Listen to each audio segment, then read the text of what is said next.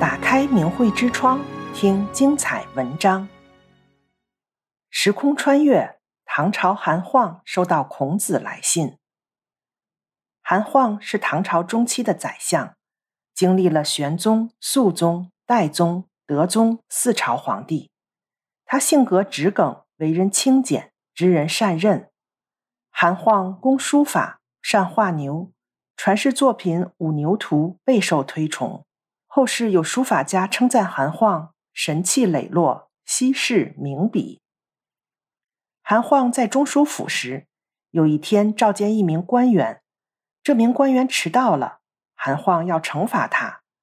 那人说：“我另有兼职，兼职上司要我做事，没能按时到来，请您宽恕。”韩晃责问：“你是宰相手下的人，你还归谁管呢？”那人说：“我还归阴间管。”韩晃不相信他的话，就故意问他：“既然你在阴司兼职，那你在阴间具体负责什么？”那人说：“我负责管理世间三品以上官员的饮食。”韩晃再问：“哦，那明天我应该吃什么？”那人说：“天机不可泄露，但我可以先写在纸上，事后再验证。”韩晃便先赦免了那人。第二天，皇帝召见韩晃时，碰巧负责皇帝饮食的官员太官在给皇帝呈送膳食，其中有一盘糕点，皇帝分了一半赏给韩晃吃。韩晃觉得味美，皇帝于是将另一半也赏给他吃。韩晃回家后感到腹胀，找医生来诊断。医生说是食物堵塞，喝少量的橘子皮汤疏通一下，明天天亮后病就会好。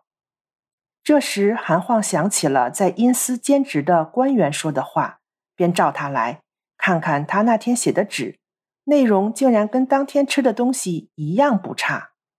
韩晃便问他：“人间的饮食？”都预先有安排吗？那人回答：三品以上的官员每天安排一次，五品以上的官员一旬安排一次，六品至九品的官员每季安排一次，普通百姓不领俸禄，每年安排一次。人吃什么都是天定的，都有预先安排，更何况人的命运呢？不止人的命运是安排好了的，在生命轮回的长河中，一个人扮演过哪个角色，可能也是因缘既定的。孔门十哲七十二贤之一的仲由，字子路，性格果烈刚直，为人勇武，喜欢舞长剑。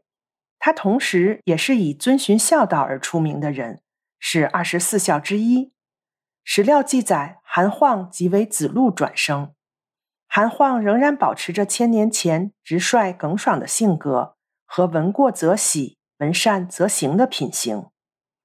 德宗贞元二年，韩晃入朝拜相。韩晃为官清廉，朝野皆知。但当时位高权重的他，曾有一个不为外人知的念头，就是心里暗怀对上不忠的叛离之心。三尺头上有神灵。以得道回天的孔子洞悉了这一切，便想提醒这个仍在世间轮回的弟子。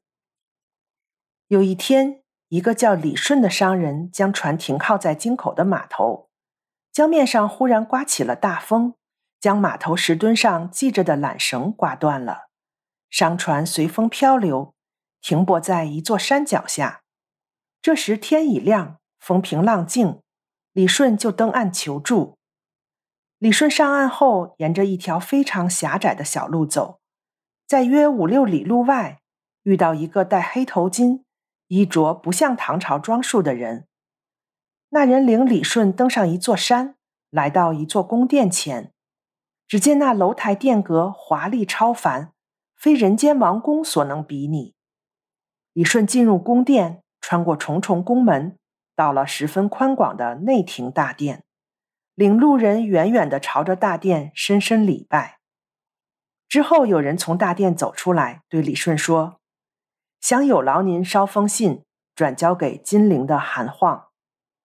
李顺行礼收信后，那领路人就领他走出宫殿，一直送行，直到上船。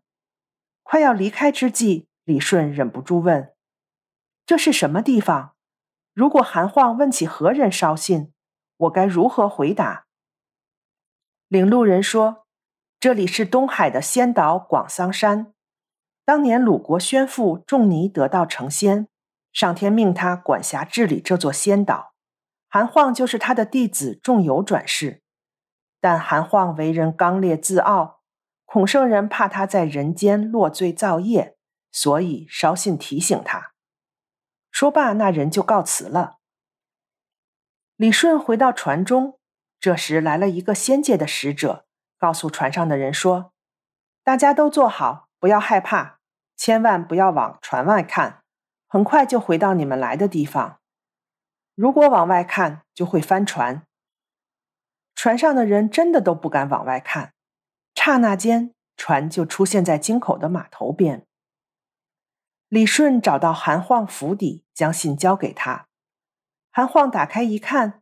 信上只写着像蝌蚪状的九个古老文字，根本就不认得。李顺便向韩晃详述仙境奇遇，韩晃觉得太不可思议，认为李顺妖言行骗，就把他抓起来准备严刑审讯。可是那九个字真切地摆在韩晃面前，于是韩晃请来了几个懂得古代篆体、咒体字的人，但谁都不认得那九个字。有一天，一个眉额之间长着黑痣、穿古代服饰的人拜见韩晃，自称他善辨古文。